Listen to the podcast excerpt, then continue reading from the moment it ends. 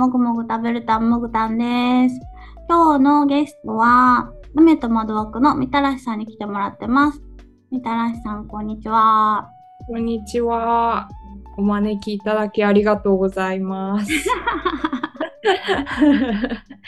えっと、雨と窓枠というポッドキャストをやっているみたらしです。雨と窓枠はシンガポールのミュージアム家ガイド。え最初、見習いと言ってたんですけど、うんえ独り立ちしまして、今はあおめでとう ありがとう。今はガイドとしてやってます。シンガポール情報とかはあんまり言ってないかもしれないけど、あとはまあ私のこちらの生活で気づいたこととかをお話ししてる番組をやらせてもらってます。はーいはい。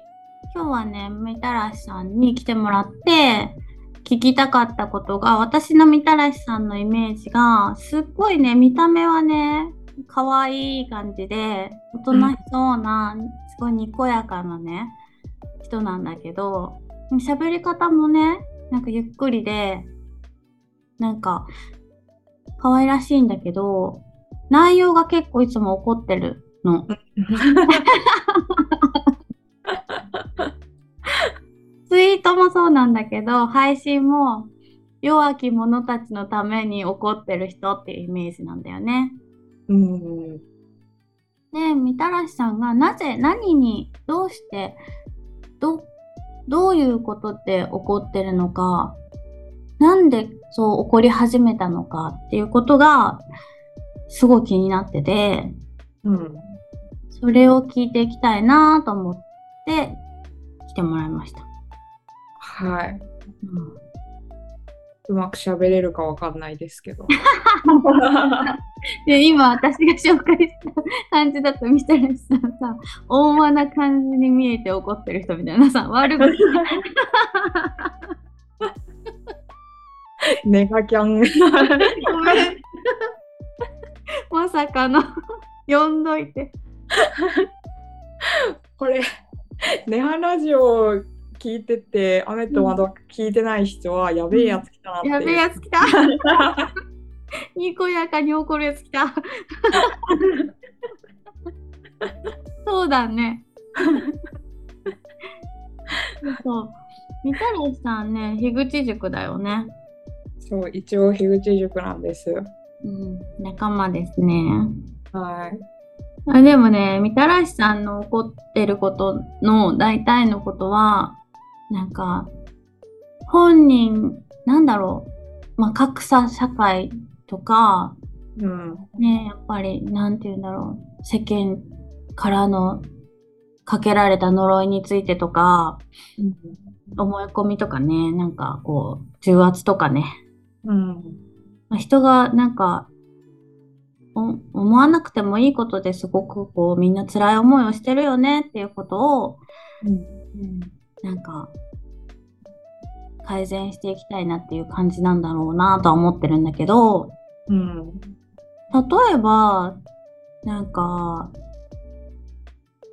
うん格差の問題とか結構気になってるのかなと思うんだけど、うん。どうしてそういうふうに、そういうことに対して気になって怒るようになったのか、いつからそういうことを、そういう部分にフューチャーしだしたのかっていうのは、自分ではいつからとかは思う、自分ではわからない。あ、そうなんだ。なんか、具体的にここが転換点ですっていうのはないけど、うんまあうん。ちっちゃい時から割と怒りん坊なんだね。怒りん坊なの？メガちゃん続いてたの？うん。で、何に怒ってたかっていうと、うん。うーんと、なんだろう、子供の人権が、なんかすごく限定されていることに子供ながら怒っていへえ。どういうところで？例えば、なんか、大人同士の会話だったら、うん。あの例えば、なんだろうな。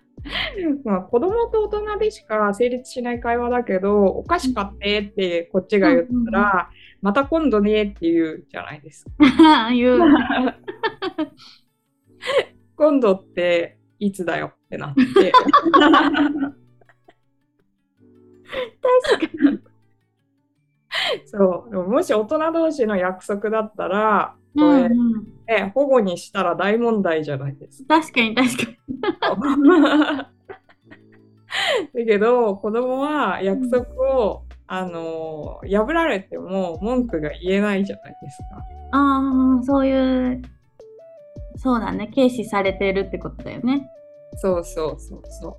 その大人と子供で権利が違うというかその誠実に対応されないというのに、なんか怒ってたんですよね。うん。面白いね。買ってもらえないことじゃなくて、なんか、それいつの約束なの？何なの？みたいな、そういうところに 怒ってたの。面白いなそうまあその家を与えてもらえるとかで、うん。まあ衣服を与えてもらえる食事を与えてもらえるっていうのはうんうん。まあそれはそうだな。それによってそのまあ行動が制限されるっていうのも安全のためとかその親のリソースにはあの限りがあるからうん。っていうのはわかる。そのでも断ることに対して誠実じゃないっていうのが 面白い。理屈っぽい子供だなぁ。面白い。なるほどね。そうだからどうしてこんなに不誠実な対応をするんだって思ってめちゃくちゃ面白いじゃん。なるほど。なんかあれだな。確かにそうだな。それはさ、その時は自分は子供の立場だったじゃない。うんうん今さ、お子さんいるでしょ？うんうんそれはどういうふうに対応してるの？それはやっぱり自分がうん。これを不満に思ってたから同じことはできないからうん。だから変えない理由をあの明確に言うっていうああ、ああ、うんうんうんうんうんうん。でそこは、なんか、誠実に対応するようになってるんだね。そう私なりにその、私が納得できる言い方で言うけど、まあ娘がどう思ってるかはちょっとわかんないけど、うんうんうんうんうんうん。娘も相当そう理屈理屈っぽいっていうかすごいなんかなんだろう筋が通ってないと納得できないタイプだからタイプなんじゃん。面白い。そう。あんまりあそのなんだろう。ある程度のところで諦めるっていうのを彼女が知らなかった時は大変だった、保育園の時とか。ああ、はいはいはいはいはいはいはい。今日は時間も遅いしもう帰ってご飯食べて寝ないといけないんだよって言ってもなんかそれが伝わらない時は大変だったけどうん。なんかやりたいとかね花が摘みたいとかね帰り道に めっちゃわかる。そう。そう。まあ、なんだろう、また今度ねっていう言い方はしないようにして、うん。まそう今できない、もしくは次に回さないといけない理由を言うっていう。で、それをしないと娘も、なんか例えば朝、じゃあ、今急いでるからお花摘めない、帰りにやろう、帰りにやろうって言ったとすると、うんうちの娘の場合、帰り絶対覚えてるから、やるって言ったじゃんってなる。やるって言ったじゃん。しかもなんか結構、なんか聞き方が私より全然巧妙で、なんか、とぼけてくるんですよね。あれ？みたいな。めちゃくちゃ面白い。あの件はどうなりましたかね？みたいな。そうあ、でも、あの件どうなりましたか？あれみたいな。めちゃくちゃ面白いじゃん。私思い違いだったかなみたいな感じで。怖い怖い、面白い。ああ、すいません、失礼いたしました。みたいな感じになる。大人だ。そうなんだ。面白いね。そう。面らしいじゃん。うん、でも私はそんななんかその相手を試すようななんかおあれ？みたいななんかそういうボケ方はできないから全然上手。上手。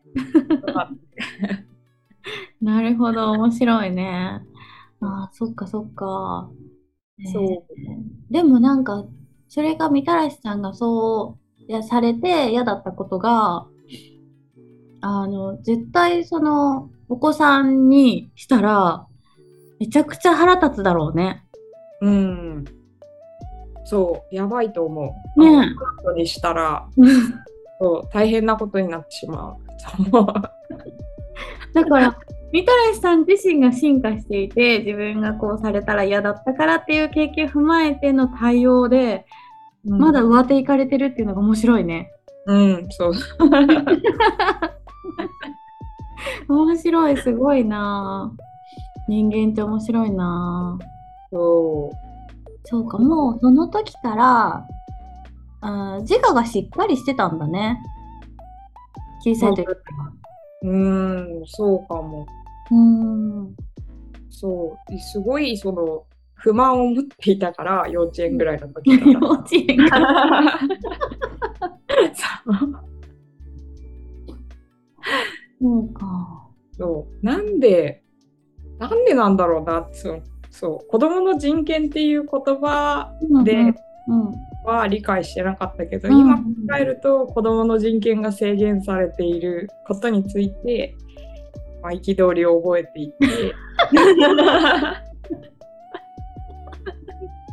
本当だね。そうか。私がね、自我が覚え、自我が芽生えたのが、はっきりしたのがね、多分ね、中学生ぐらいなの。うーんだから、すごい早いなと思って、うんうん物事をしっかり考えるとか、どうしてこういう風になっているのだろうとか、そういうことをすごいあの考え出したのが中学生だったから、うんそれもね、まあ環境はあると思う。私の場合はね、環境はあると思うんだけど、なんかいろいろ考えさせられる、自分で考えたりとかする塾に行ったのね。うん中学の時に。うんなんか、だから、なんか、そこで考えるっていうことを学んだので、うんそこからなんか自我が芽生えた感じがするね。うん自我はあったけれども、しっかり考えたり、自分で物事をこう、ね、うん、考えるってことはあんまりしてなかった。ぼーっと生きてて、私、ほんとプーさんみたいな感じだったの。プーさん プーさん知ってる人は、あれなんだけど、すくバカで、なんか、なんか喋ってても途中で蝶々来たら追いかけちゃうんだよね。あ、ちょうちょうって言って追いかけちゃうような感じの子だったの。ね本当になんか、レンゲ畑でずーっとレンゲ積んでるような子で、もうね、そんななんかお花畑で生きてたのね、もぐたは。ずっと。だからやっと。でそれが今そのしこの仕上がりになった いや、中学校の時のね、原体験は大きいかもしれない。ねえ考える塾ってすごいいい出会い。いい出会いだね。アパルトヘイトの問題とか、ええすごいいろんな、あのこなんていうの、薬害訴訟の問題とか、うんいろんなことを、まあ、英語の授業で、うんその英語の教科書じゃなくって、そういう日本で発行されたものをうん。英語にうんうん。翻訳されたものを翻訳し直すみたいな。あなんかまだ優しい、うん。感じの、なんかまあ、習ってない単語いっぱいあるんだけど、単語自体は調べたらわかるから、うん。なんかそういうなんか、勉強をしてて、ねえ。うん、なんかそれでなんか、意味分かってくると、何これ怖いみたいな、うんうん迫害を受けてるじゃんみたいな、なんでうん。なんでみたいなことになって、多感な時期だったから余計にうんそういうことを知知らない世界だったのね。うん。うん世界は平和で、お花畑でテントウムシが飛んでいる楽しいっていうぐらいのうん。世界しか知らなかったので、うん。急にお花畑からアパルトヘイトに連れて行かれて、怖かったよね。衝撃だったよね。かわいそう。はぁってなって。いろんなことが起きてるってなって。急にあれ。このパネルみたいなお花畑のパネルがパッて。パッと開いたら、えらいってなって。あ、怖いってなった。あーなんか、え、えみたいな。こんなことになっているのかみたいな。こんなだったの本当はってな。だからすごいね、衝撃だった。そっからいろんなことを考えるようになって。うん。うん。なんかお父さんにすごい言われたね。その塾行ってよかったねって。うん。自分行きたい。今行きたいわ。今行きたい。今行きたい。めんどくさい生徒になると思うめちゃくちゃ頭いいから先生が。まあなおさら行きたい。なんかね、普通のね、数学の授業と、授業じゃない、みんなそれぞれ違うことやってるんだけど、うんうん。5回ぐらい同じことを1から0からね、全部説明ししてくれるの。何回でも。もう一回って言ったら、うん何回でも説明してくれるぐらい、すごい。本気いい先生で、うんうんでなんか、じゃあ、まあ一回ずつここはじゃあここは分かっていく？ここは分かった？みたいな。これはこうなって？みたいな。すっごい優しかったね。でなんか高校にその塾3年間行って高校に行ったら自分で勉強できるようになったのかな？その先生のおかげだと思う。うん。うん。いい出会い。いい出会いだった。人生観変わったね。うん。う。ん。なんか私、そういう原体験がなくて、うんうんうんうん。いやでも面白いよ。だってさ幼稚園からさ開眼してるようなもんだからね私からしたらね。目開いてるじゃんみたいな。すっげえ疑問に思ってるじゃんみたいな。いや、でも、まあなんか、なんだろうな。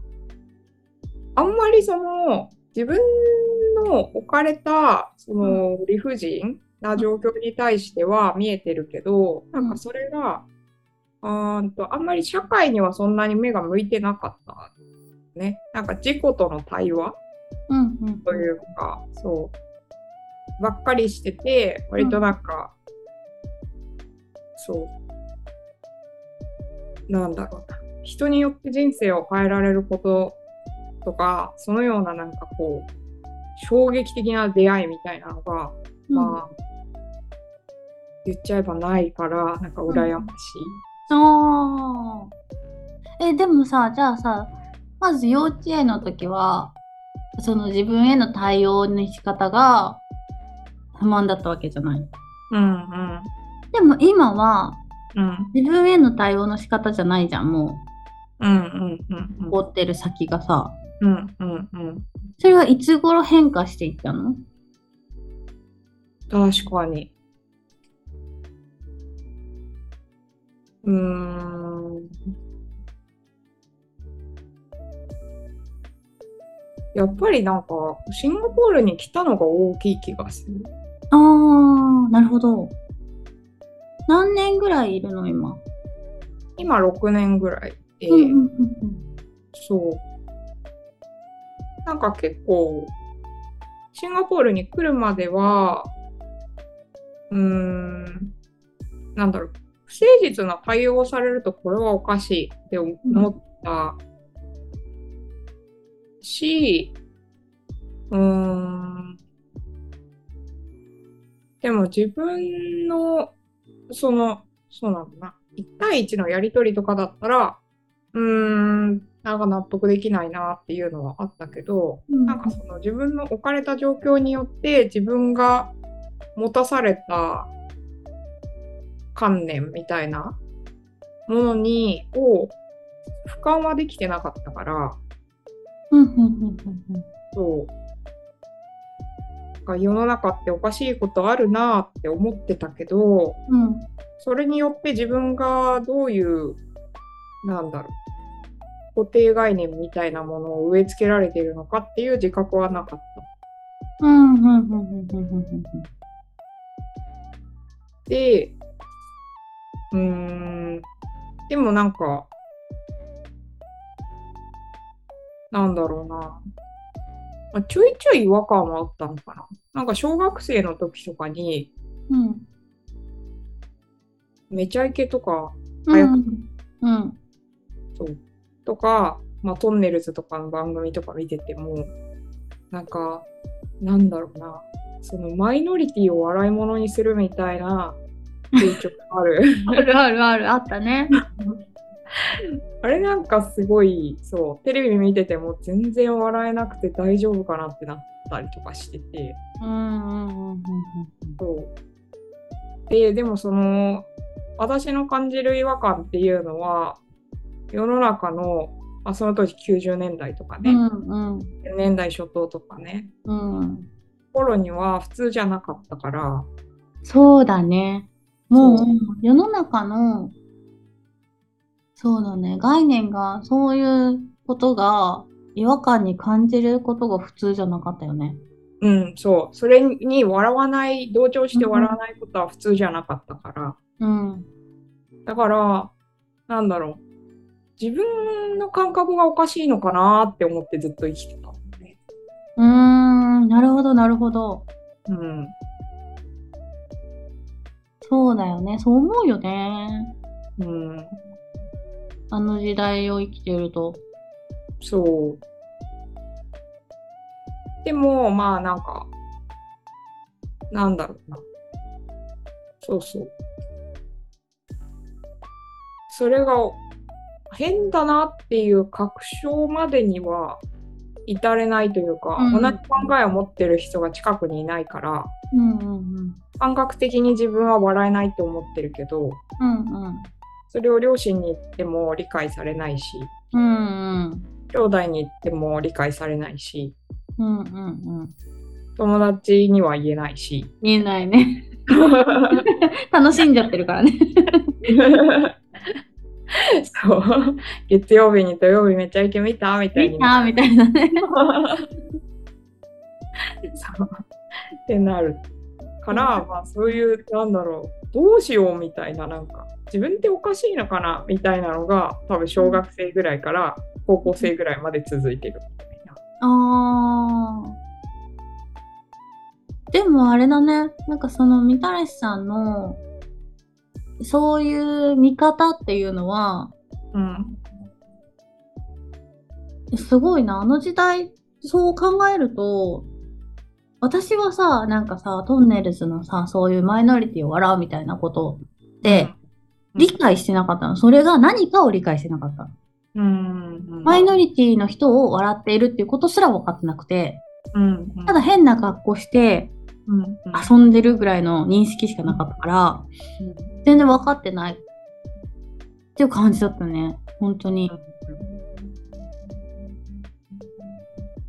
なんか、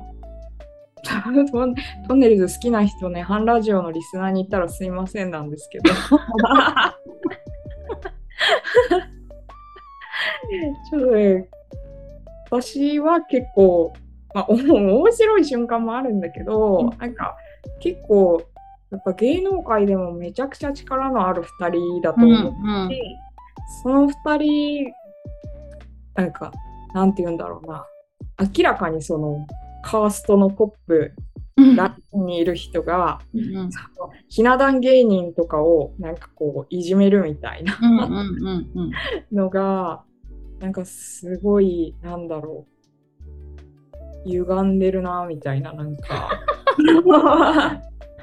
やばいな、これ。って、なんか、いやでもそうだよね。確かにね。いや、まあ、美味しい、そのカメラに映れる瞬間、2人に構われることによって、カメラに映れる瞬間があることで知名度が上がるっていう、うん。その時代だったから、うん。なんか、うん、あのやられた人はね、そう思ってないかもしれないけど、うん。なんか、そう、ちょっと見ていて、うーん、ね、気分のいいものではないな、みたいな。うんで、確か肌と、そう。そう、なんか肌と気が、肌とっていうか、なんか、そう、決定的に思った瞬間が家族でそれ見てて、うん。なんかめっちゃ笑ってたんだけど、私はなんかスンってなってて、今、今この瞬間何が面白いんだろうみたいになって、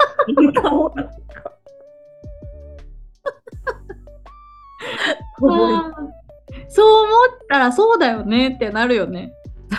と思っちゃったらもうね 気づいちゃったらね。そうだよね確かに。いやもうすごいなそっかそっかそうなんだ。いや結構じゃあ根源的にそういう性質の人なんだね。たらしさんが。そう思う。もともと持ってる価値観がうん。90年代にはそぐわない価値観。そうだよね。今やっとこうね、やっとこう、ややっっとこう、と、やっと普通になってきた。やっと普通になってきた。いやでもね、そう考えるとね、90年代生きてきた私たちとか、その同年代の人とか、もっと上の人とかさ、うんは、どうやって変わってきたんだろうって逆に思うよね。確かに。何を思って変わったんだみたいな。あの時喜んでたのになんでってな。なんでってなるよね。逆の立場を見たらね。そうあそうだね。そこも面白いな、確かに。うんそう。急激にみんなダメってことが分かってきたのはなんかいい時代だなって思うんだけど、なんでだろうって。なんでだろうってなるね、確かに。あ、なんか、そう考えたら急になんか、だってさ、それがさ、一部のさ、うん。人たちだけの認識じゃないじゃん、今。うん。うん。もう世界的にそうじゃん。うん。すごいよね、それの電波がすごいよね。うん。早い。早い。うん。早いし。ネットかな？ネットの普及かな？ねうん。え。でもこういう意識というか、こういうもののアップデートが早いっていうことは、早いのだが、でもアメリカとかさ、その、どう、なんて言うんだろう、後退したり、進んだり、後退したり、進んだりみたいな感じにななっていると思うんだけど、うん。で、どういうんだろう、その、白人至上主義みたいなのもまた戻ってきたりとか、より戻しがあったりとかっていうのが、すごい不思議で、うん。一旦ダメってなったのに、おそれ、戻るんだ、みたいな。すごい不思議だった。うん、でももともとね、だって90年代を生きてた人は、まあ、日本で言えば、うん。もともとそういうルールの中で生きてたのに、うん。ね、急になんか、ね、差別ダメみたいになって。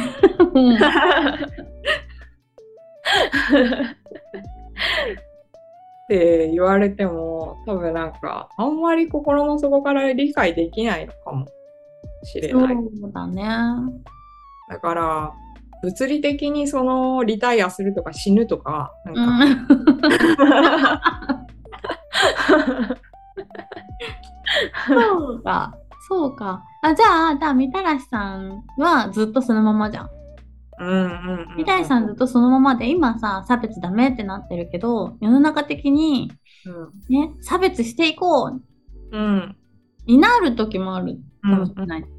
そうなっても、いや、だからと言って、やろうとはならんよなっていうことだよね。あ、そうそうそうそう、それと同じ。うん、そういうことだよね。そうそうそう。この先揺り戻しが来て、いや、差別ややっぱいいよみたいにな。わけわからんけど、でもそういう時代があったからね。そうそうななるかもしれないからね。大きな流れでいくとね、わかんないもんね。そう、わかんない。不思議だな。そしたらもう、また90年代の頃の、あの、自分の立場っていうか、変変なことを考えているやつに戻るしか、戻るっていうか、別に自分が変わるわけじゃないけど、なんか環境的に。立場立場が、あそうそうそうそう周りが変わっちゃってね。あそうそうそう そうだね。確かにそうななるってことだね。そだから結局、そういう人はそういうままの可能性がやっぱりあるってことだよね。う。ん、そう。そう。でもなんか、ね、どうなんだろうね。なんかこう、人権がないのがうん。不平等だとか、そういう、まあ、有色人種に対して同じ扱いをしない、人間とみなさないとか、女性に対して、そう、まあ、人間とはみなしても、男性よりも、まうん。あ、価値低い個体だとみなすとか、うん。で、なんだろうな、なんか、惰性で維持するだけの、なんだろう。なんか理由ってあるのかなまあ理由はあるんだろうな。うん。まあ習慣でそれを自分の習慣を変えたくないっていうのは一番大きな理由だけど。ね、そうそう。でね、私ね、思ったんだけど、その、女性を一つ下の存在に見ている男性っていう世代があったわけで、うん。で、今、まあそういうことが是正されていっている時代なんだけれども、うん。なんだろう、どの時代であっても、女性の数って多かったはずじゃん、みたいな。うん。10分の1とかだとわかるよ。うんうんうんうん。でも、半々ぐらいあったはずなのに、うん。なぜそんなにも、なんか、今はそこまで虐げられていないけれども、うん。時代、昔のね、そういう虐げられてる時代とかって、結構ひどいことされてたりするじゃない？うんうん。やっぱりそれってあれなのかな？肉体的に、こう、力で叶わない。そういうことが起因してるのかなうん。と、ちょっと思うのと、社会的に男性が、うん。うーん、国とか、ね、会社とか、うん。経済とかの、ね、うーん、まあ、働いているっていうことが大きいのかな。なんでだろうなと思って。なんか、中学校のその塾の時に、雇用機会均等法っていうのがうん。あるんだけど、みたいな。うん。うん。女性と男性を同じように、うん。あの、扱ってうん。雇用するみたいなね。うん。で法律ができて、みたいな。うんいや、当たり前のこと言ってるけど何？みたいな。うん。なんで今できたの？みたいな。うん。で、全然、何、何の話？みたいな感じだったの、私はね。中学校の時。うん。まあ、先生的には、うん。そうなんだけど、普通のことを言ってるだけなんだけど、うん。私がすごいびっくりしてるから、うんそ。れが普通なんだけど、今までが普通じゃなかった。やっぱ扱いが違うかったんだよっていうことを説明しないといけない、逆に。うーん。前の時代のことをね。そうそうそうそうそうそう。まあその時代に働いてないかわかんないし、うん。ね、中学生だから働いてないかわかんなかったけど、うん。今の新卒の子たちに結婚したら辞める時代があったんだよとか、想像できないみたいな。そうそうそうそういうことをなんか説明するっていうターンが起きるみたいな。うん。みたいな、へえ、そうなんだ、みたいな感じだったんだけどね。なんか、普通になんて言うんだろう。教育では平等に扱われてうん。育ってきたのに、うん。社会に出ると急に不平等になるわけじゃん。うん。うん。だからまだ学生時代は不平等と感じてなかったわけで、うん。ここまでね。それもね、でも、私がうん会ってきた中で、この人は非常に社会のことがよく見えているなっていう人たちは、まあ、結構主に女性なんだけど、うん。あそういう子たちはもう社会に出た後のその像が15歳ぐらいで想像できちゃってる。うーん。私たちがね、新卒の頃って、小さい会社っていうか、まあ大企業だったら育休産休、大企業と公務員だったら育休産休取らせてもらえるけど、うん。中小零細とかって育休産休制度なかったりししたじゃない？なんか、多分初めて取るとか、なんか、そういう、そんなでもない。なんか私の友達の会社とか、なんか先輩が初めて産休取ったみたいな感じで言ってて、そうなんだ。そう2010年より前が、その、保育所も足りなくって、保育園入れないから会社辞めるとか、うん。うん。になってて、で2010年より後の世代だと、そう、保育所も足りてきて、うん。まあね、少子化だからね、そもそも。そう。で、なんかまあ、保育所入れなくて会社辞めますとかもなくなってきた感じ。だから結構、そこで、2010年を境に割となんか体感的には変わってきてる気がする。そうか。2010年。うん、割と最近。そう、最近だね。うーん、体感的には。まあ、それで辞めてる人とかもこっちで会うし。いや、でも本当私の、私が働いてた会社は、うん。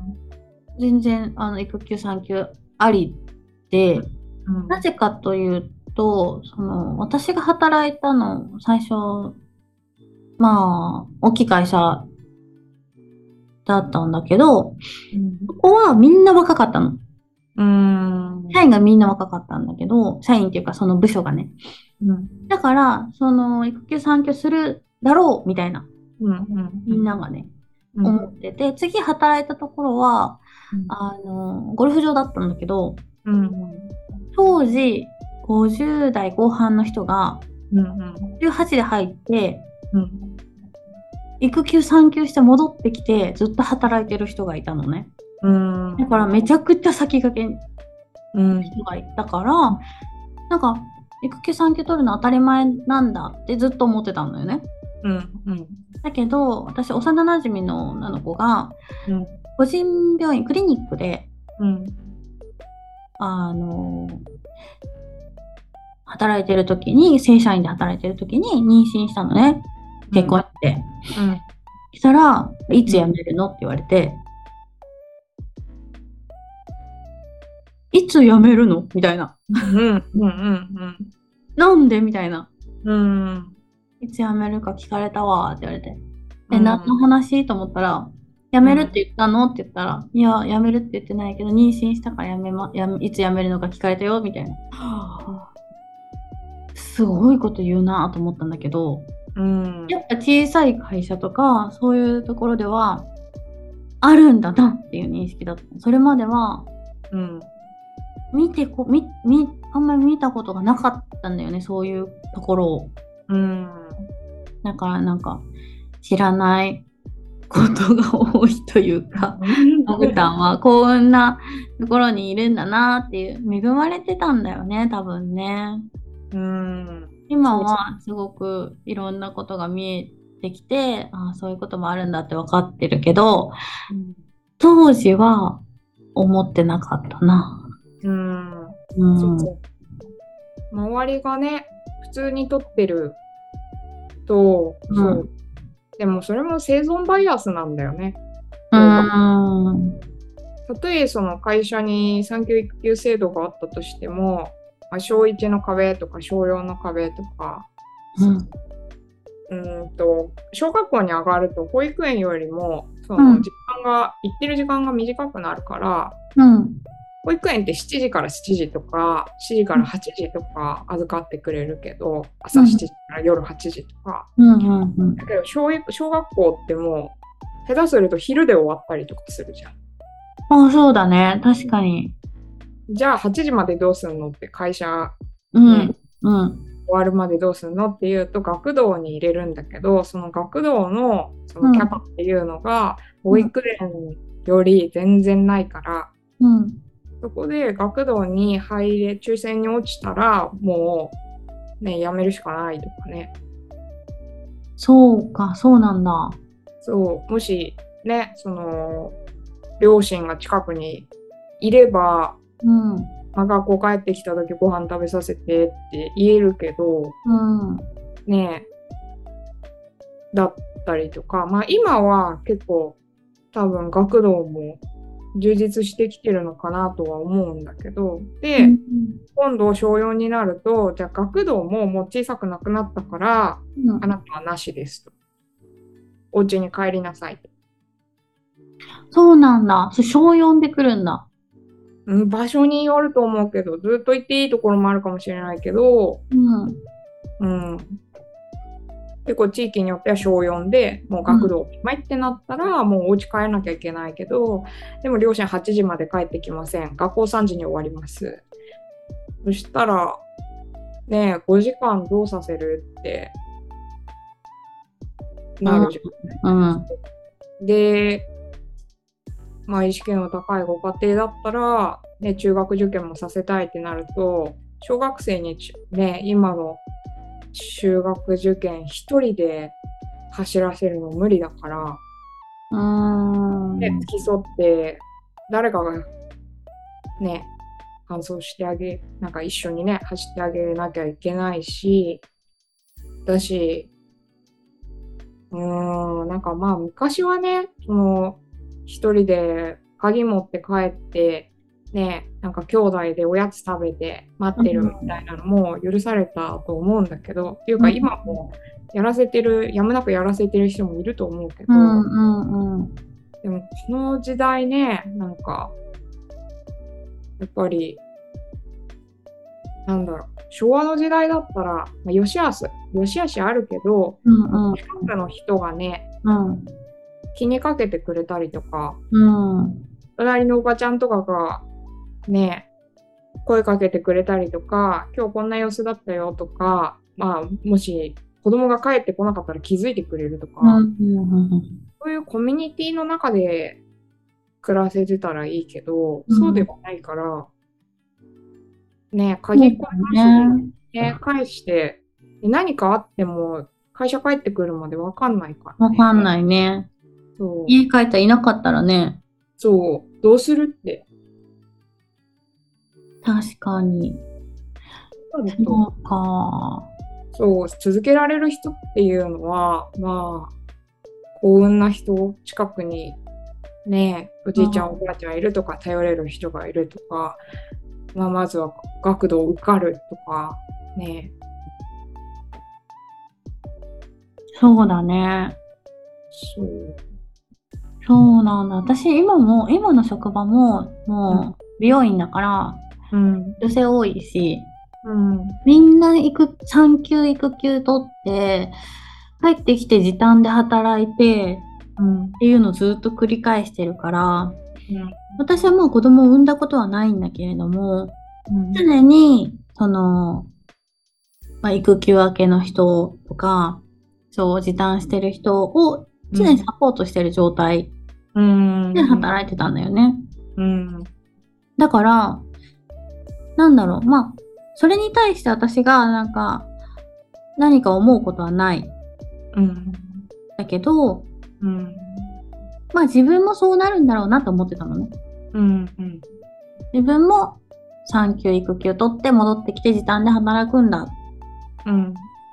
って思ってたんだけど、うん。なんか、すごいね、環境によって、まあ人それぞれなんだけど、やっぱり近くにおばあちゃんがいるとか、うん兄弟家族がいてみたいな、うんみんなそんな感じの人なんだよね。うん密度も入れてるけど、うん家に帰ったら誰かいるみたいなね。うんもうそうじゃないと厳しいよなってうん思うね、やっぱりね。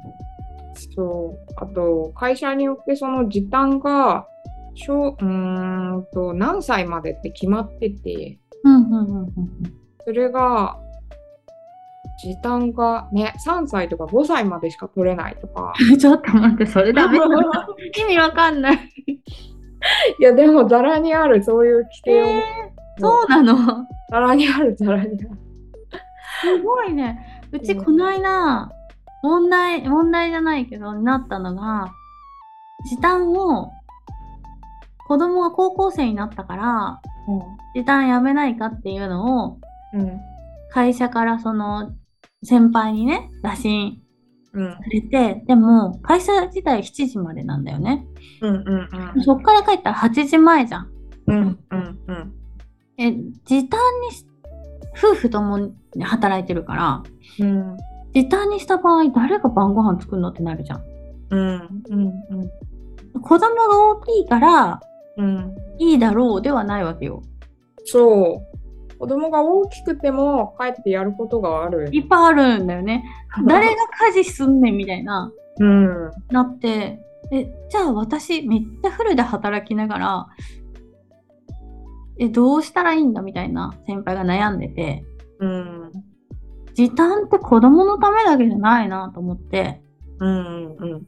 家庭のためというか、家庭生活を円滑にするためとか、うん。その回すために、うん、なんかまるでこのね、家事とかね、その子供たちの様子を見たりとか、そのメンタルとか体調とかをケアしたりとか、で、彼らは未来のある存在なので、その興味関心っていうのを観察して、それを伸ばしていくっていうのが、まるで、なんかなんだろう。全く時間をかけずにできることのように見なされてる。そうそうそうだね。ゼロだと思われてる。うんうんうんうんうん。だから、うちのそのオーナーが男の人で70代だから、うん自分は家事もしたことない、子育てもしたことない、うん仕事に邁進してきたから、うんそれだけみんなを、そういう、なんて言うんだろう。一人で始めた会社で、うんうんそんだけ仕事に没頭できたから、うん。みんなが育休産休取れるようなうん会社にできてるんだと思うんだよね。うん。その結果。うん。だけど、その結果、家事とか育児、育児じゃないけども、うん。家事とかケアう方ん法を全くこう考慮に入れれないうん。うん。だよね。そう考えると確かにどうやって家どうするんみたいな。うんどうするんですかみたいな。ねえ、なって、なんか、今どうしてるのかわかんないけど、7時までいて、うんめっちゃ私だったら大変だなと思って、うんああ、すごいなーみたいな。世の母全部引き受けるやんみたいな。そうそう旦那一つも引き受けてねえやみたいな。そこにもなんか不平等が生じちゃってるな最近っていうのが正直感想としてあってなんかそのまあこれまでこうねその70代のオーナさんがやってきたように男性がまあ外で働いてそれだけに集中できるように、うん、奥さんが子供のケアも家のことも引き受けるっていうなんか分業制だったのが、うん、うん、でも分業制っていうのもうんそのなんだろう向いてる向いてないにかかわらず性別で決められちゃってたから、うんうん、そこは、まあ、分業できるのは良かったけど、うん、えーと、性別であらかじめ決められてて希望も何も通らないっていうのは良くなかった。で、それがまあ女性も働けるようになって、えーまあ、子供ができても働き続けられるようになった。経済的にも、まあ、自分自立できるようになった、まあ、その選択ができるようになった。うんうん、なんかその女性の、ね、家庭に対割くリソースっていうのが感情に含まれないままそのそうそうそうどうやどういうことってなってそのあたかもないものとしてなんか今までや何もやってなかった人が働けるようになってよかったねみたいにな。ったみたいそう。えー、違う違う違う違うってなって。違う違う違う違う。違ういっぱいあるあるあるある。もうあれを見てああってなってうん。すっごい衝撃だったね。買い物して帰るのさ3分でできないんだよみたいな。結構寄って考えながら買って帰ったら寄り道で30分かかんだよねみたいな。どんなにねどんなに急いでも。結構ね買い物時間かかるのよねと思って多分それを毎日の夕食の買い物したことがないからわからないしうん、想像力がねやっぱりね働かないし、うん、っていうのがすごいやっぱりそこを亡き者にしているっていうところが、うん、でも先輩はそれをなんか説明したらしいんだけど、うん、でもやっぱ分からないかった、うん、まあ分からないだろうなと思うよ。うん、そんなねもう70代になってね急に分かりませんよっていうのはね それは分かるそれもしょうがないんだけど私がなんかそれはね多分ね強制じゃないのよ。うんうちの会社はね意外とそういうところは強制じゃなくてやったらどうだともうちょっと働けばどうだと。うんね、自分で考えてみなさいっていう感じだし、うん、うちお父さんが今年亡くなったんだけどお父さんが本当に、あの最後らへんもう亡くなる前に退院して帰ってくるから、うん、ちょっとお母さん一人ではしんどいから私が時短かほとんど休みをもらいたいと、うん、休める日は休みたいと家にいたいって言ったら、全員 OK してくれてうん、本当不規則に休んだのね。休もう予定予約入ってない日は全部休む、うんうんうん、そういうこともそんなのルールにないじゃん、うんうんうん、時短のルールでもないし、うん、何でもないただの自分のわがままで休みますって言って月半分ぐらい休むみたいな。ことも受け入れてくれるような会社で、うん、とてもねやっぱりね働きやすいうんうん、もう人情に即してんだよね。うん、だから、うん、そういう面ではすごい良かったし感謝してるなと思うんだよね。うん、だからなんていうのオーナーはそういう家事を亡き者にはしているけれどもそれは本当にわからないだけで、うん、悪気はないっていうね。うんうんうん、そうだね。うんわからないけど認められるっていうのはすごいね。すごいでしょ？すごい。だからきっとわかんないけどなんか何らかのその奥さんへのリスペクトだったりはあるんじゃないのかなって、うんうんうんうん、働く働いてる女性はなんかいろいろ大変なのかなみたいななんか。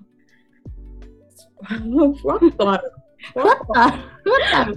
あるでも本当にはなんでそんななんか子供大きいんだからもっと働けよって思ってるけど、うん大変なんですよって言ったら、そうかって受け入れるっていうね。あでも、うちの会社すごい特殊だと思うから、うんみんなもっとね、すごい大変な思いをしてるだろうなって思うし、やっぱり私はどこ行っても多分恵まれているんだなっていうのをすごく思うね。うん。いやちゃんと選べる、そういう会社が選んでこれたってこと。ねえそう。だからなんかちょっと、そう、最近私が思うのは、そう、一概になんかその、なんだろうな。経済的自立がすごい叫ばれてるけど、女性の。うん。うん、それもそうなんだけど、と、でも、なんとなくちょっと、これはちょっと、カットかもしれないんだけど、あの、お手数をかけちゃいますけど、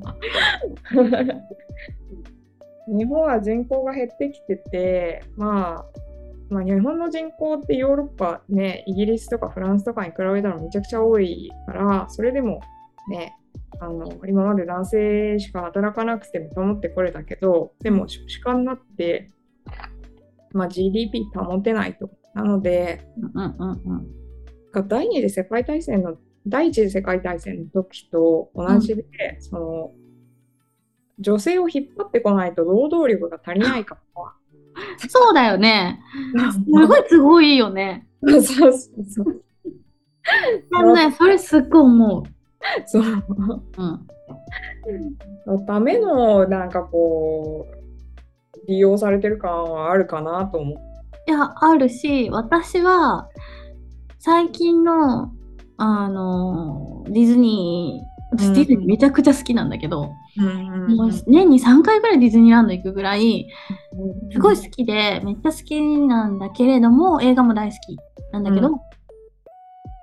昔のディズニーって王子様が来て、結婚したら幸せになって、だってさ、し何？白雪姫のストーリー知ってる？ってみんな思う。みんな知らないだろうと思うんだけど、森で歌ってたら、ハモってきたやつと結婚するんだよ。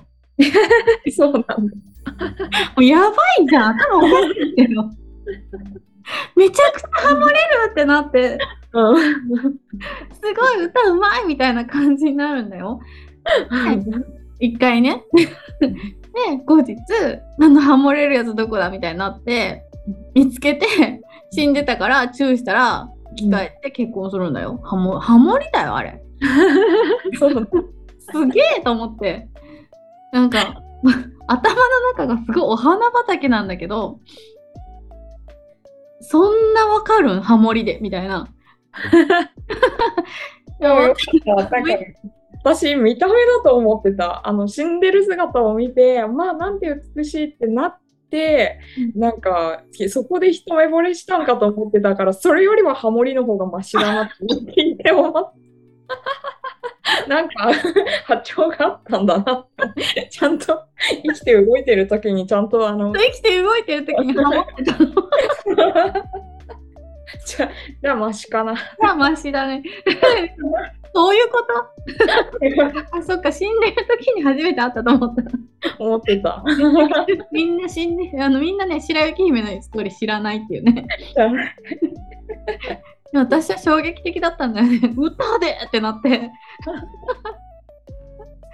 うん。だから、それはまあ安易すぎるし、面白いなと思うところなんだけど、だからといって、あの、なんていうんだ、今は戦うプリンセスがいいとか、自分の意見を言って、自立してるプリンセスがいいっていうのも、うんどちらもプロパガンダというか、うんうんうんもうどっちも嫌なんだよね。うん 押しいいじゃんと思って。うんこの形が理想っていう押し付けられてる。うん。うんなんじゃそれってなって。うん映画自体は好きなんだけど、うんなんか、それが理想ではないよ。別に理想なんかね全部の理想ではない。うん、全ての人の理想ではないしなんか今昔のあの、ね、結婚したら幸せになれますっていうディズニーを見せたくないっていう男性が多くって。うんうんうんうんうん。ドラマとかねなんか。そうそう娘にそういう風なうん。印象操作をするのが好きじゃないみたいなうん。男性とか女性が多かったんだよね。うん。えどこで？あースペースとかでねあ話してツイッタースペースとかで話しててなんか子供にそういうのを見せるのが嫌だという人がいて、うん。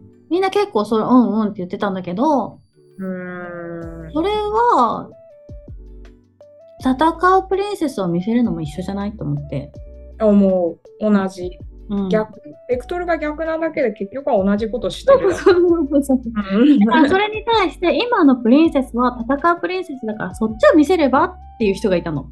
うん。はあと思って。もうバカじゃん。思って。バカばっかりだなと思って。もう腹立ったんだけどそれも一緒だよと思って。両方見せてそうねいろんなもの見せて好きなもん選ばせたらいいのに、そうだよ。ディズニーだけが映画じゃないんだよ。うん。っていうのもあるし。うん。でなんかその娘たちが何も見せてないのにドレスを着たうん。方が好きだとかね。うんうん。いうのが嫌だとかね。そんなん好きでもいいじゃんみたいな。どっちでもいいよ。何でもいいのみたいな。いいじゃん。レース好きでも、うん。ね、ジャージ好きでもうん。何好きでもいいじゃんみたいな。ドレスなんか動きにくいよほんと着たらね。でも着たいんだよちっちゃい時はみたいな。大人になったって着たい人いるしね。そうだよね。が一昔前と完全にげ逆のベクトルでなんかその嫌だってお親が思うものが逆になっただけで、うん。一昔前だったらどうしてそんななんかジーパンに T シャツなんか着てもっと可愛い格好女の子らしい格好しなさいって 言われてたのと全く同じ。全く同じことしてるじゃんと思って。なんかそこにすごく私は気持ち悪さを感じててうん。全然新しくないし、うん。なんか自分がすごく進歩的だと思ってるんだろうけれども、うん。そう。だなっていうのが気持ち悪かったのね。そうそうそうそうそう。すごいわかる。それなんか社会でもすごく同じでなんか運よくそのね勉強ができる環境で、なんかなんだろう。いい大学に入ってで大企業だったらもちろん育休産休が取れてその後ねそういうまあ私のポッドキャストでも言いましたけどその恵まれた環境の人っていうのはやっぱりうーん金銭的というか経済的にも恵まれた人が多いからおじいちゃんおばあちゃんもリタイアしてて働く必要がなくて、その全面的にこう手伝ってくれる育児を手伝ってくれるような人で、うん自分は、まあ、一昔前の男性のようにバリバリ仕事に専念できるっていう人が、割とそのご自身は自分が進歩的な考えを持っている働く女性として、で働く女性というのはパイオニアなんだっていううん。に思っていてでやっぱりその役員比率とかもこううん。男性とかで20%以上とか30%以上にしないといけないとかうん。25%以上にしないといけないとかってなった時に生存バイアスでその恵まれた環境の人たちっていうのはもうなんだろう近くにおばあちゃんがいないだけでもう小4の壁でやめなきゃいけないとかいう人はの残っていかない残ってない残ってない。残ってたらうん。すっげえ借金あるわ。そうそうそう。すごいお金使ってね 子供預けてるわ。そうそうそうそう。ってなるとそうその恵まれたことっていうのが自分のありふれた環境だ。これが普通だ、うんうんうん。私は私の努力でこの、うん、オファーを受けたんだって思って、うんまあ、役員とかになる人が多いのかなっていう気がしててだから、でもやってることは実際蓋開けてみたらその奥さんに家事育児を任せた男性たちと同じように同じだね。おじいちゃんおばあちゃんにお願いしてしかもね自分のおじいちゃんおばあちゃんだったら何さんよりもね信頼できるうん。が安心してね預けられる。ような環境にいながらその生存競争に残生き残れなかった人たちへの無理解というかうんうんうんうん。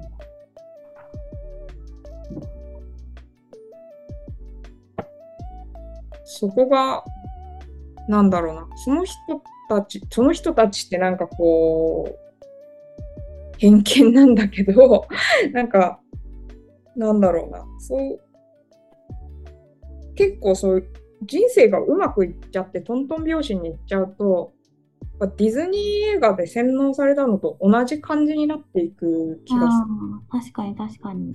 だからさ、私、あ、そうそう、さっき、これ、収録始まる前に、みたらしさんとちょっと話した大丸さんとモーさんの対談うんうんの、えー、モーさんの毎日お祝いしようの対談を聞いてもらいたいんだけど、あの、その、大丸さんのお友達のね、その、環境的に勉強できなかった方とか、そういう話を聞いて、私はめちゃくちゃショック受けたんだよね。うんなんか、ねえ、日本で、そういう、なんだろう、売春しなければいけないような立場の人、お金の問題でね、がいるっていうことが、うんまず、わからなかったうんで。そういうことがあるっていうの知らなかった。うんすごいショックで、なんだろう、だから私はとても恵まれている環境だったからこそ、そういうことはわからないし、うんやっぱり私が普通だと思っちゃうじゃん。うん自分が普通だと思ってるからね。うんいやそれって難しいよね。本当にらしい。気づけないし、分かりにくいし、うんとてもみんな難しい問題だなと思うんだよね。うんうん、考えないと、考えたりとか、うん。目を向けていかないとわからない問題。多分ね目の前に突きつけてもその例えばねそのディズニーの戦うプリンセスがいい。で、まあ、成績がいい方がいい。いい大学がいい。大企業に就職した方がいい。出世した方がいい。うん。女性というハンディキャップをがありながらもこうこのようにうん順調に進める自分というのはディズニープリンセスあの頃目指した戦うプリンセスのような理想の形だって思う人にはうん多分目の前に突きつけたとしてもその格差っていうのは理解ができないと思う。うーん。うーんそうか。いやわかんない。うーんどうだろうね。人による。そうね。うんどこかの国の話でしょ？みたいなね、ことになっちゃうこともあるもんね。どこかの国の話でもダメだけどね。うん、ダメだけど、ダメだけど、マイケル・サンデルとかを読んでるって豪語してる人の中にも、全くそれについて理解ができてない人も見たことがあるから、うん。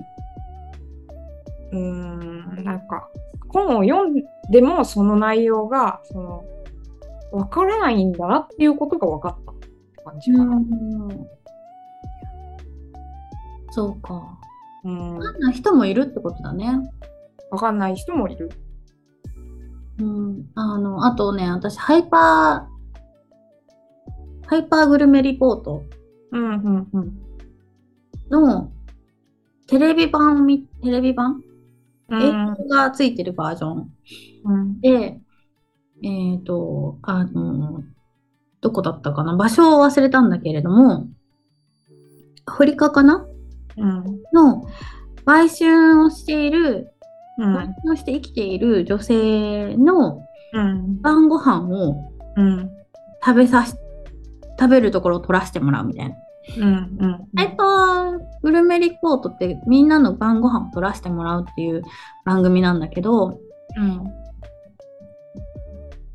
本当にね、晩ご飯食べるために体を売るんだよね。うん。それを、ディレクターに食べさせてあげるの？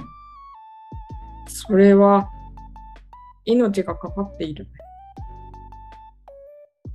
食べるって言って、うん食べさせてくれるのね。うんなんかすごいショック受けて、その1週間ぐらいちょっとへこんじゃったんだけど、うんなんだろうな、私はそういうところをなんか一番傷つくんだよね。うん。なんかその大丸さんの話を聞いてもすごい傷ついて、うんなんなんてことだと。うん。うーん。なんだろう、やっぱりうん。そういうことをしないと生きていけない女性っていうのをうん生きていけないだけじゃなくて、うん。そういうことしないと勉強できないとか、何かができないとかうんいうのをすごい嫌だなって、なんとかしたいなってすごい思うね。うんなんか子供の貧困とかもういろんなものがあるじゃん、やっぱり。うんでも私子供いないから、うん多分すごくこう、一番リーチするのがそのうん売春で食べていくっていうことに対するすごくこう嫌悪感というかうん。辛さを感じちゃうんだよね多分。うん女性という面で。うん。なんかまあだから人間ってね自分に近いものしかが一番共感できるんだろうなっていうのがすごいこう自分のこうさ体験でうんわかるんだよね。やっぱそこが一番辛い自分がこうダイレクトに辛いなって一番思うから。うん。なんかモーさんとかはさうん。シンガポールに来てうん。同じ人間なのにうん。給料が違う。うん。とか人種によってね。うん。ここにすごく違和感を感じたりとかしてるじゃん。うん。でもそれはさすごくさモンさんが声高にそれを言ってくれるから私には伝わったけどうん。私がそこに行ってうんそこに注目するかどうかっていうのはまた、うん。うん、違うかもしれない。違うところに着目するかもしれないしうん。みたらしさんがシンガポールに行ってうん。いろんなことをねうん。こう感じてるっていうのはみたらしさん自身のうん。パーソナルな部分にやっぱり起因してるんだろうなとは思うね。うん。うん。そうかも。同じ環境にいても見えてるものって違う。見えてくるものって違うと思うから、モさんにも、なんかシンガポールに来てこんなことを感じてるんだねみたいな感じで言われて、うん。同じ場所に住んでても違うんだなって思って。うんうんうんうん。そうよりね、ここは、その、なんだろう、ヨーロッパでもないし、うん。うん。まあ、アメリカでもないし、うん。うーん、まあ、中国でもないっていう、うん。東南アジアの国なんだけど、中華系移民が7割で、だけどうん中国でもないっていう。で、まあ、外国人をたくさん呼んで、うん。まあいろんな人が住んでる国にする、してるっていうことで、なんか、割と特殊なうん。んだよね。そうだよね。うん。なんか、うん、そう。だから、まあもっと中国だったらもしかしたらもっとその、欧米人が少なかったりとかするのかもしれない。うんうんうんうんその東南アジアからの人っていうのも少なかったりとかするかもしれないし、うん。うん。確かに特殊な土地だよね。うん、そう。これがインドネシアとかマレーシアとかうん。だったら、ね、その中華系の割合っていうのは逆転して15%とか、もっと少なくなるから、現地の人、現地の人って、シンガポールの現地の人って何系の人なの？うん、マレーシアの人？マレーシア、そう。マレーシア半島の一番端っこの島がシンガポールだから。うん。うん。だけど、マレー系よりも、その、移民として入ってきた中国人の子孫の人たちが多いから、うんうんうんうん7割7割多いよね。7割多い。7割ほぼそうじゃんみたいな。そう、ほぼほぼそう。7割中華系、まあざっくりだけど、まあ、15%マレー系、10%インド系、まあ、5%その他みたいな感じかな。うーん。面白いなうん。まあここにいると、日本以上にやっぱり格差を感じるかな。うーん。わかんないけど、もしかしたら、アメと窓枠で話したことかもしれないけど、シンガポールって国が小さいからリソースがね、もう石油とか出ないから、うん。インドネシアとかマレーシアとかでは出るんだけど、ちょっとあインドネシアは結構出るんだけど、うん。シンガポールは本当ちっちゃいから、もう何にもその自然のリソースっていうのがないのね。うん。だから人的なリソースしかないから、もうそれこそ本当男女全員働かないといけないと。で、まあ、女性も働きに出られるようにヘルパー制度っていうのが設けられてて、うん。近隣の、うん、フィリピンとかインドネシアとか、まあ、ミャンマーとかっていうところから、うん。あすごい安く、数万円、月数万円とかで、うん。あの、週休、まあそれも交渉しないなんだけど、週休1日とかで、で、まあもう朝から晩まで働いてくれるっていう女性を雇えるっていう制度が。それどうやって食べていくの？その人たち。その人たちは住み込みなの。ああ、住み込みなんだ。そう。で、ご飯もこっちでご飯代出してあげるから、まあ、その給料は本当にそのまる丸々もらえるって感じ。ああ、じゃあ、お小遣いみたいな感じ？そうそうそう、お小遣いみたいな感じ。で、うん、まあその人たちはシンガポール人の給料からするととても少ない額で全ての家事や育児を担うと。うん。で、まあ、賃金格差を利用しての制度だよね。うんうんうんうんうんうんだってね、普通に雇ったらね、月ね、20とかね、25とかなっちゃうじゃん。そうそうそうそうそうそう。普通に雇ったらね。うん。だけど、外国からね、その平均賃金の低い外国から連れてきて、そういう人たちに、その、まあね、さっき言った、全然時間も体力も労力もかからないと思われているような家の中のことを そうね。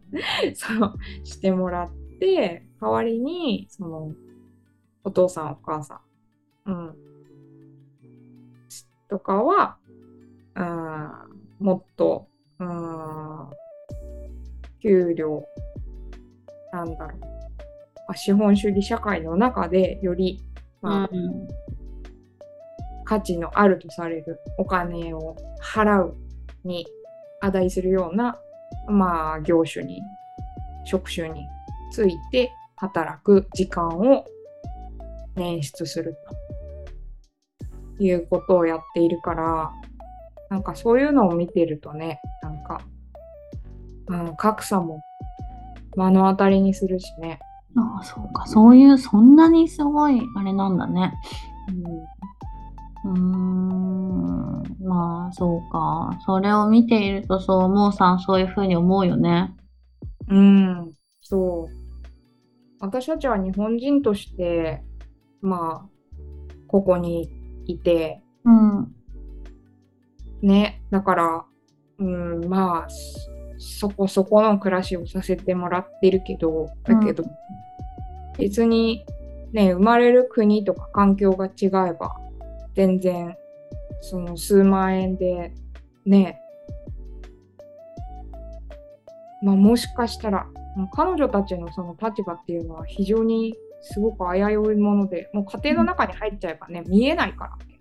うん。あ、そうだね。そう。虐待とかダメですよみたいな、なんか、あの、研修を受けるのね。雇う人は。ああ、雇う人が？そう、私も受けたんだけど、当たり前のことなんだけどさ。うん。だけど、やっぱり、うん、ヘルパーさんへの虐待も、逆にヘルパーさんから介護者とか子供への虐待もあるから。うーん。そうか。うん。だからね、なんかね、みたらしさんとか、もーさんとか、ほんといろんな人が発信してくれてるじゃん。うん。ね、そういうことを聞くと、少しだけ、一旦を少しだけこう掴んで、うん、見えて、うん、すごいいいなと思ってんだよね。うん。でもそれをなんかこう、なんだろう。聞こうとしてくれるとか、その聞いた時に、あって思ってくれるっていうのがすごい、あモグタのすごいところで、なんか、通り過ぎちゃう人もたくさんいるんだよね。うん。サンデルの話題の本だから読んだけど、うん、分かったって本人は言ってるけど全然伝わってなかったりとか、うん、っていう人もいてなんか本を読むって行為とか人の話を聞くっていう行為は何なんだろうなって私なるほど字は読んだがみたいな。字は読んだが。そうそう。こんなに通り過ぎても読んだって言っていいんだってなんか思って 上滑りできるんだなみたいな。そうそうそうそう。びっくりして。でも、ショーペンハウエルの読書についてっていうやつに、確かにそういうこと書いてあるんだよね。そのどんなにいい本っていうのが、まあね、プラトンとかアリストテレスとかね、もうその時代からどんどんこう脈々とこう書かれているわけだけど、その凡人っていうのは、そのね、意味をわからないよ。すいませんってなるよね。だからまあ凡人にできることは、まあ、A さんだったらこの点に気がつく。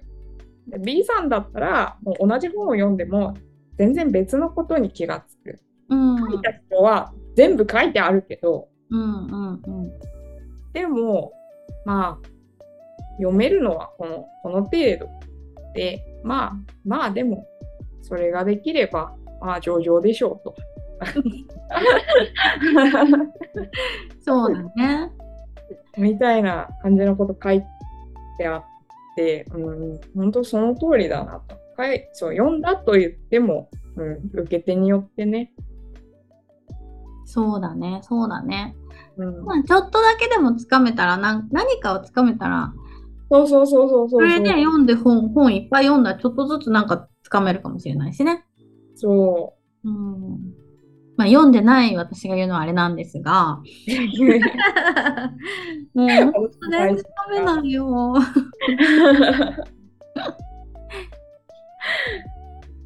でも、なんか、そう、それもなんか不思議だなと思って、やっぱり自分が間違いなく正しい理想形を進んでいるって信じてる人は、い読めない気がするんだよね。なんか。ああ。ああ、でも確かにさ、なんか、ツイッターとかでもさ、自分の興味のあるものしか流れてこないじゃん。うんうんうんうん。そういうことだよね。そうかも。その自分の知ってる文脈でしかものは判断できないから、まあ、自分、ね。うん。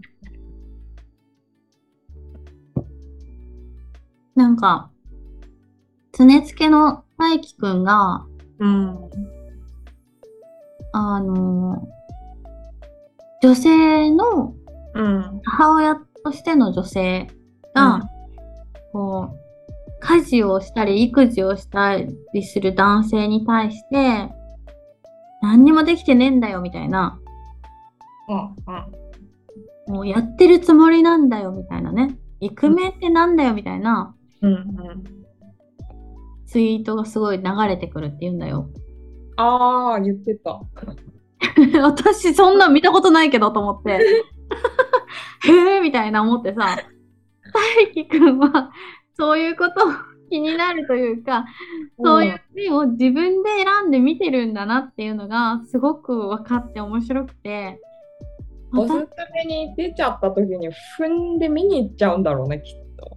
うん、だからその教育とか育児とか、そういうことを多分興味があって見ているからうん。男性で興味があって育児家事とかを見ているからそういうのが出てくるんだと思うんだけどうん。私は家事も育児も全く興味がないのでうん。そういうリツイートが流れてきたことがなくってうーん。びっくりしてそんなんあるんだみたいな そんなこと言われてるんだみたいな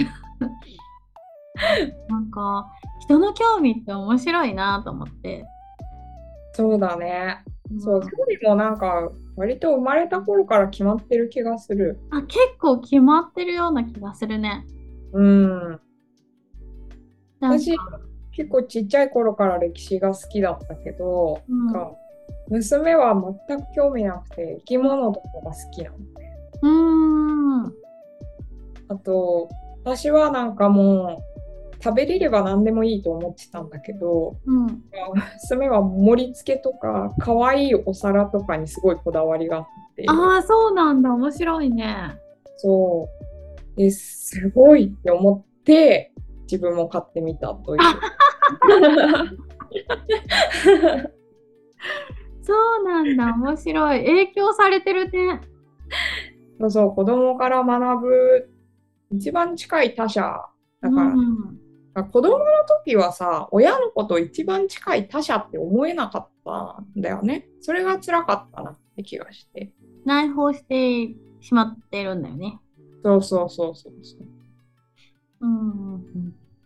確かに。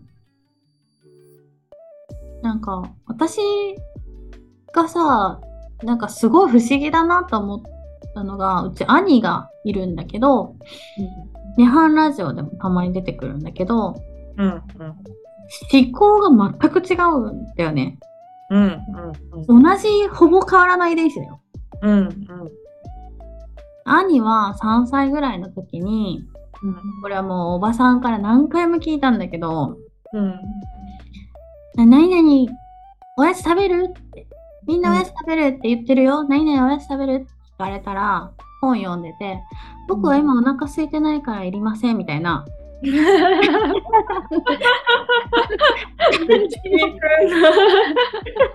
感じの子で。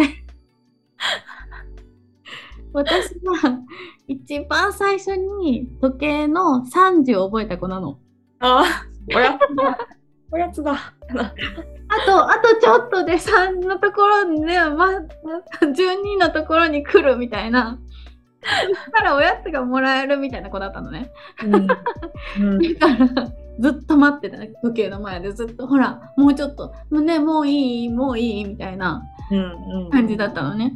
うんなんか、全然違うじゃんみたいな。その幼少期から全然違うなと思って、うんやっぱり生まれた時からなんかそういう性質ってもう備わるというか、なんかあるんだろうなと思ってさ。うん、そうな気がする。もともと持ってる興味とか性格みたいな、うん。すごいあると思う。うん。なんか全然違う。なんかお兄ちゃんの、えっ、とね、サクラジオっていうラジオやってる女の子がいて、うん。さくらちゃんっていう女の子がいるんだけど、うん。その子はね、すごい何でも分解する子で、昔からうん。うん。IT 系のね、仕事してるんだけど、うん。中学生からポッドキャストやってて、今22、3なんだけど、ええすごいですよ。え ーその子すごい面白いんだけど私はうちの兄に妹がいたらこういう子だなって思うんだよね。いやうん妹がいたらいるし私なんだけど もし似せたらってこと似せそうそうそうこれが理想の兄の妹としてこういう子だなって思うのはこの子でうん。全く性質が違うからうん。なんか面白いなと思うんだけどね私とは全く違うのに同じ遺伝子なんだなっていうのが、確かに。同じところから生まれたっていうう。んだってさ人間とさチンパンジーとかでもさそんなに遺伝子変わらないの？に、うん。じゃあ兄なんかほぼ一緒じゃんみたいな。食べてるもんも一緒だからほぼ構成要素一緒なのにこんな違う？みたいな。なる。なんかすごいなと思って人間の神秘を感じるね。うん。私も妹いて、うん、妹も生物が好きなのね。あ 全然違うから。そうなんだ。やっぱそうだよね。そう。ほぼ同じなのになぁと思って。面白い。すごく面白い。うーん。なんか、そう、もともと持ってるものが違うなって思ったのも、そう、うんなんか、なんだろうな。子供を産んで、なんかその、成長の過程を見て、あ別になんか、なんだろう。まあなんか、こう、後天的な環境要因もうんうん。あるけど、うんまあ人間もともとすごい持って生まれたものいっぱいあってあんま変わんないんだなみたいな。そうなんだ。そうなんだね。そうなんか娘を見てて思うし自分もなんか言われてみればそうと思ってなんかそのさっき話したそう前半ぐらいで話したなんかめちゃイケ見て弾いてるみたいな。めちゃイケ見て弾いてるショップ。そうね。それまたその当時は本当特殊だよ。もう生きにくいよ。生きにくい。生きにくい、生きにくい。何面白いなぁやっぱ、しかもそれも変わらないもんね。そうね。だからまあ、この考えが害悪になったら死ん,、うん、死んだ方がいいって思う。自主的には知らないけど、その。世代交代をしたいっていうか、若い人のこと言言ってること分かんなくなったら、ちょっと世代交代したいなっていうのはあるんですけど、でも、なんかその、面白いなって思うのが、妹と、妹は私の壁打ち合う相手といううんか。なのね。で、まあ、私は、これ幻想なんだけど、人間を人間とみなしていて、彼女は人間を動物とみなしてるのね。えーどういうこと？面白い。うーん。なんか、私は、その、ジェンダーギャップとか、まあ、格差の問題とかもそうなんだけど、うーん。そうね。なんかその、ちょっとしか読んでないけど、そのエミール読んだ時に、なんかルソーの言うことは、そうそうそう、それみたいになった感じで、なんか、人間が持つ意志の力で、まあ、その女性の人権っていうのは男性と変わらないものなんだって思うことによってうんと変化できるって思ってるタイプなんだけど、彼女はそのなんかなんだろう。意志の力というのは関係なくってうんと人間は動物だから、まあ、性欲とか食欲とかそういうものに基本支配されている。で、まあ社会的な行動もその群れとしての行動でうんあるだけで、うーんそこにそのなんか意志はそんなに関係ないって思ってるタイプ。ああ、面白いね。うん。なるほどね。いや、面白いな。妹さんと喋りたいな。うん。なかなか面白いやつなんですよ。ええいやでもね、動物を知っていくと、なんかわかる気はするね。うん。うん。社会性動物とか、うん。結構面白いだよね。うん。なんか最近流行ってる裸デバネズミとかさ、うん。社会性動物で、うあの、女王が。子供を産むんだけど、うん。アリとかは他のメスは子供を産めない性質になってるんだけど、うん。裸デバネズミは産めるのよね、他のメスも。うん。なのに、そういう構造にしているので、うん。女王がうん。他のメスが妊娠しないようにマウント取りに行くの。えちょいちょい注意しに行くの。ー、そうなんだ。え、なんんでその構想、構成にしたのって思わない？うん。なんで？産めばいいのに。うん。そうだよね。だそう。って、能力があるんだったら別に全員すればいいのに。そう。わかんないの。だからそれがなんでそうなったのかわかんない。うーん。でも群れとしてそういう行動をとってる。うーん。そこにでも何があったのか、意思があるのか、うん。それともそういう生存バイアスじゃないけど、そうなったのか、何がそう起因してるのかわかんないんだけど、うん。なんか不思議な動きをする動物ってすごいいっぱいいて、うん。だからそれを拡大すると人間もそういう不思議な動きをするね、群れなのかもしれないなっていううん。のはすごく思うね。うん。だんだん私もなんかその、なんだろうやっぱこう教育を経て人間は動物ではなくて人間だっていう風に植え付けられただけでなんか確かに冷静に考えるとなんか人間が動物ではないっていう考えは傲慢だなっていう気がしてきて。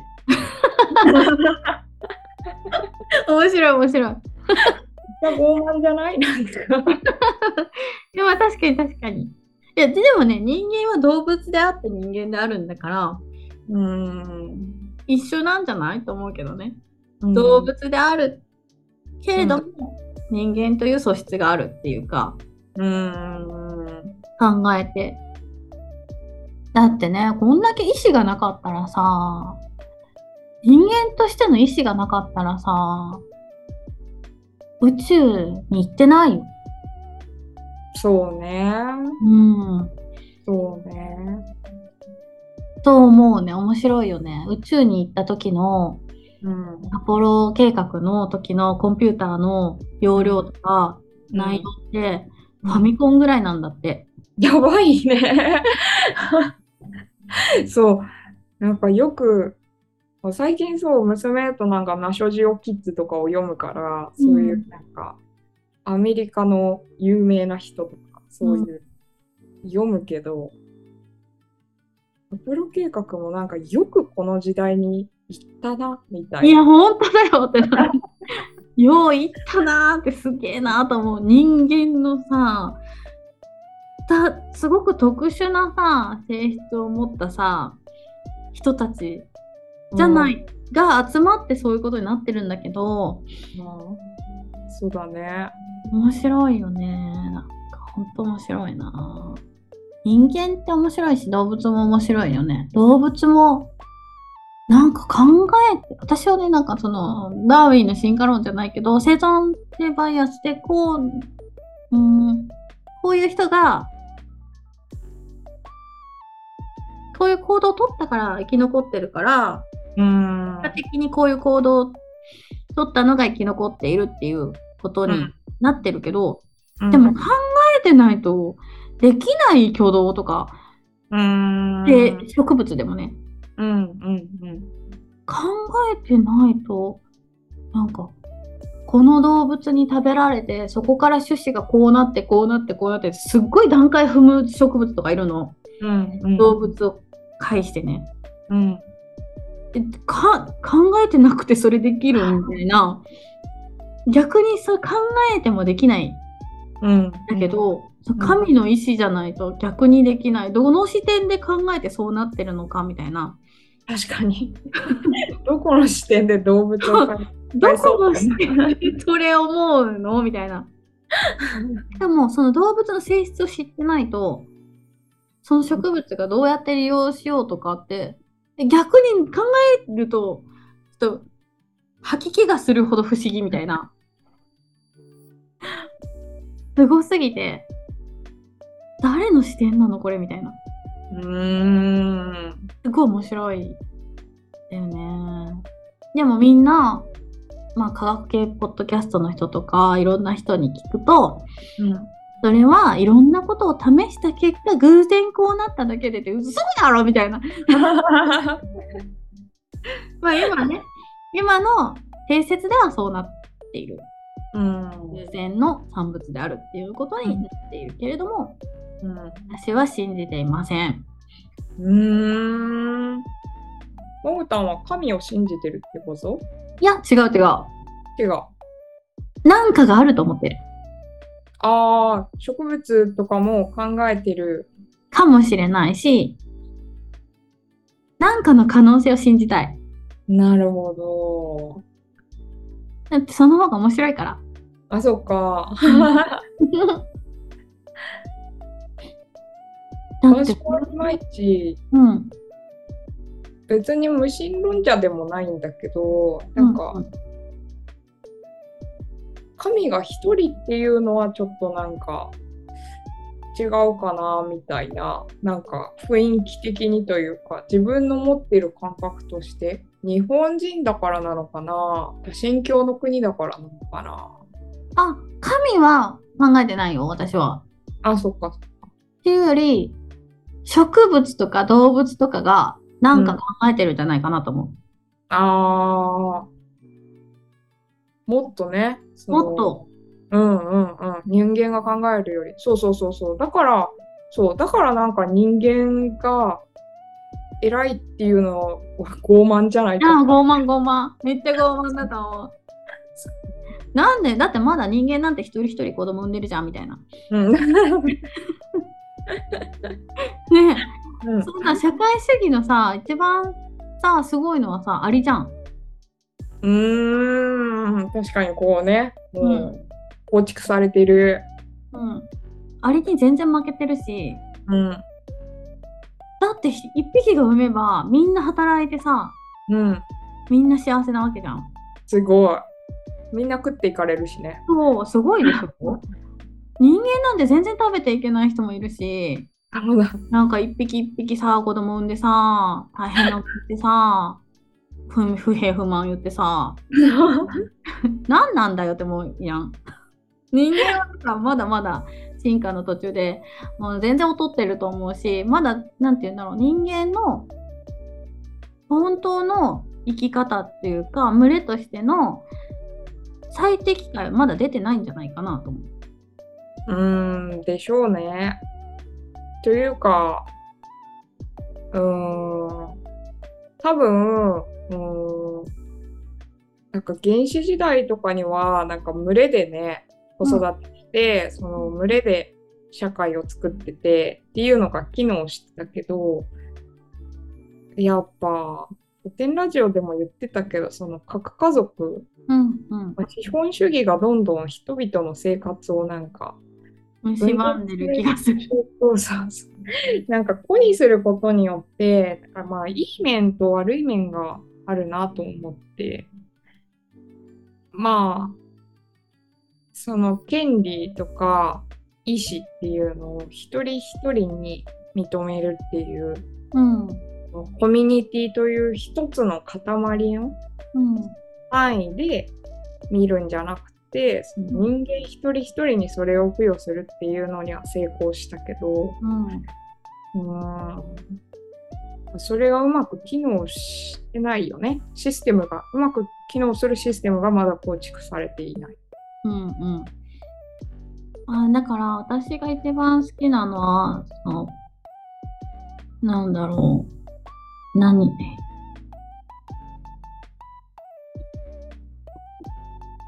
弥生時代じゃない。えっ、と、急に言葉で。縄文時代。縄文時代？縄文時代って人口少ない。うん。もっと人口が少なくなれば、コミュニティで助け合わなければ生きていけないし、うん。なんだろう、人間にとってコミュニティって一番大事なものなんじゃないかなと思ってて、うん。今必要とされてるじゃん、逆に、うん。コミュニティがね。でもずっと必要なんだよ。常に必要なのに、うん。そこを乖離してしまったがために、病んでしまったり、生きていけない人がいたりとか、うん。それこそね、栗植えてた頃が一番良かったんじゃないかなと。栗増えてた。稲じゃなくて、稲はね、ダメ。争いになるから。争いになるから。栗が良かったんじゃないかと思うんだよね。豊かな時代だったんだよね。食べ物もいっぱいあって、人口が少ないから、栗ぐらい植えて、貝取って、みんなで貝塚つくうん、ね。よほど貝食ってたと思うよ。本当に。よくね、当たったりしなかったのかね。だから今、みんなこれはダメ、あれはダメって分かってると思うよ。ああんだけ食ってたら、これはダメだとか、この時期のこれはダメだって、もうめちゃくちゃ分析できると思うもん。年中食べてるからね、ずっと。うん。あ温度がさ、って、もう海の温度がさ、こう変わったから、この回はダメだみたいな、いっぱいあったと思うんだよね。昔の人もバカじゃないからねう。ん。そうじゃないと、あんだけ持続して生活できてないと思うから、うん。いやー、なんか、シュウさん、シュウの話すラジオのシュウさんが、うん。時代のように、ああいうなんか、ね、みんな別に自然に生きていければ一番幸せなんじゃないかって思ってる、うん。シュウさんはね、思ってるんだけど、うん。そうするとめっちゃ人口減らさないといけないし、そう。そう、なんか一度増えちゃったもん、どうするって。うんまあでもまあ大体あと20年ぐらいで日本は人口減るから、あまあまあね。まあもうだいね。ぶ死んじゃうから、うん。生まれても来ないし生ね。まれても来ない。もうこれ以上増えない。から、なんかそれに即して、もうちょっと政府が考えてくれたら、政府は考えないからな。うんでも民主主義で世界は変わるってこの間、深井さんが言ってたから、民主主義は世界を変えれることができるのに、うん。民主主義をインストールできてないから、世界は変わらないと思ってる日本人がうん。民主主義を運営していて、うん。全くこう、機能していないうん。変えれるよねと思ってるので、だって、日本人の中にはやっぱりなんかその、一人一人の意思や権利が、なんか、神から与えられてるっていう根拠だと思うんだよね、民主主義って。なんかその、あ、そうそうそうそうそうだよね。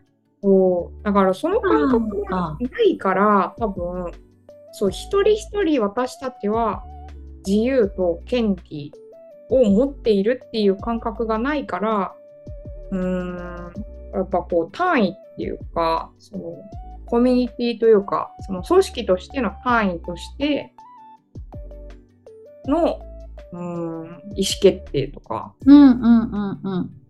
に、まあ、委ねてるというか、うん、な気がするんだよね。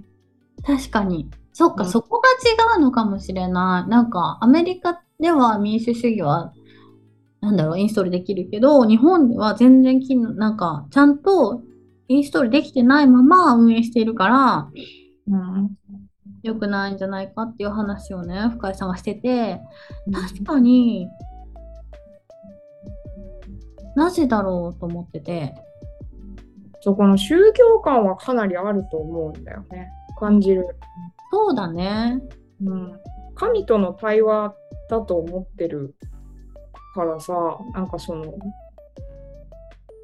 橋爪先生の本とかに書いてあるけど、その、民主主義の根拠っていうのは、うん。うん、一人一人、えっ、と、審判死んだ後の、その、最後の審判でこう集められて、あなたは善行を積みましたか？それとも、そう、悪いことをしましたか？みたいな感じで、うん、一人一人測られると。で、そこから、その、なんだろう、別に、それってグループ単位で測られるわけじゃないから。ああ、そうか。グループつらいつらい。確かに。連帯責任じゃないから。あなるほどね。そう。だから、私がどうしたかによるから、だから、行動の意思決定が自分がいいと思うことに多分、うん、よれるというか、そういけるんだよね。だけど、私たち日本人はそういう宗教観を持たないから、うん、別に最後の審判があるとも思ってないし、うん、思ってない。うん、でその自分のした行動によって、えーとまあ、死んだ後にその最後の審判にかけられてその善行か悪行で、えー、と永遠の命をもらって天国に行けるか地獄に行けるかっていう宗教観を持っていないからだから、まあ、現世しかないよねななんつうんだろうなそうだね。そうだね。現世しかない。今、そう。で、その今しかない中で、一番日本の中でその、なんだろう、大事とされているものはそのグループ単位の輪。そうだね。確かに。見えないさ、うん。同調圧力というか、うん。そういうものって結構あるじゃん。うん。うん。なんか、いいとこでもあるし、そう、いいところでもある。うん。なんだろう、みんな、バス並んでるから並ぼうみたいなさ。うんうんうんうん。そう、そうそう。いいとこではあるんだけどね。なんか、そうだね。自分っていうものをあんまり確立しないで生きていけるうん。そ感う。覚はあるね。そこでだってね、なんだろう。あーまあ、難しいけど、例えば、まあ、その70代のおじいちゃんばっかりのところで、えっ、と、自分が、いや、これは民主主義的におかしい、差別はなくそうって思って、で、もし自分が一神教徒だったらね、クリスチャンとかだったらね、もしかしたら、その中で、いやもう最後の審判でこれ、ここで言っとかねえと私、地獄落ちるかもなって思うかもしれない。ここで言っとかんとね、みたいな。そう。わかんないけどね。そう想像だよ。想像だけど、いや思っていいけるかもしれないけど、ちょっとその、現在自分が持ってる宗教観だと、最後、最後の審判ないしな、みたいな。今ちょっとやり過ごそうかなみたいなとこある。ここで糾弾されるとか、なんかここでおかしなことになるよりかは、そうだね。もうちょっとなんか別の方法あるかなみたいになって多分根回しとかになるんだと思うんだけど、うん、それがみんなそういうふうにやっぱりなんかあんまり衝突を生みたくないがゆえに、うん。うんうん、そういうのはあるかもしれないな。うん。確かうん。に。いやーなんかそうね、そうなんだよね。面白いな。面白いよね。宗教観。みんなの持ってる、なんだろう。民族とか土地とかの宗教観って面白いなぁと。い、や、面白い、本当に。うん、いい興味深いね。そう興味深いここにいるとすごいいろんな宗教の人たちがいるから、うんそうなるほどねみたいななんか そうか、そうきたかみたいなのあるんだね。そうそう面白いな、いいな。いや、シンガポール今度行こう。行けるようになったら遊んでくださいね。乾杯しようね。ああね乾杯しよう。もううん。焚き火会のやつがすごい羨ましくて。いいな。ぁ そっちのバーベキューなんかさ、モーさんのやつ見た、なんかで見たんだけどさ、すっごいグリルでかくてさ、もうバーベキューじゃねえんだよと思って。日本と違えと思ってさ、確かに巨大この大じゃんみたいな。ね、店店なの？みたいな。ビュッフェであるやつみたいなそうそうそうそうそう。ちょっと憧れるけど、行きたいみたいな。やろうやろうバーベキューやりたい。え、めっちゃ聞いちゃった。ちょっと待って、めっちゃ聞いちゃった。ちょっと、切ろう。切ろうって突然言ったけど。行きましょう2時間喋った喋っちゃった。もうね、いやもう宗教観の話もいろいろ話したいことがああるからね、もうね、ダメ。これ話したらダメ。一日に終わらない。いや、今日も本当ありがとうございました。こちらこそありがとうございました。まためっちゃ話したいことあるから、またよろしくお願いします。あこちらこそめちゃめちゃ面白いです。動物の話聞かせてください。ぜひぜひ、なんか偏見に満ちた動物の話しかできないけど。偏見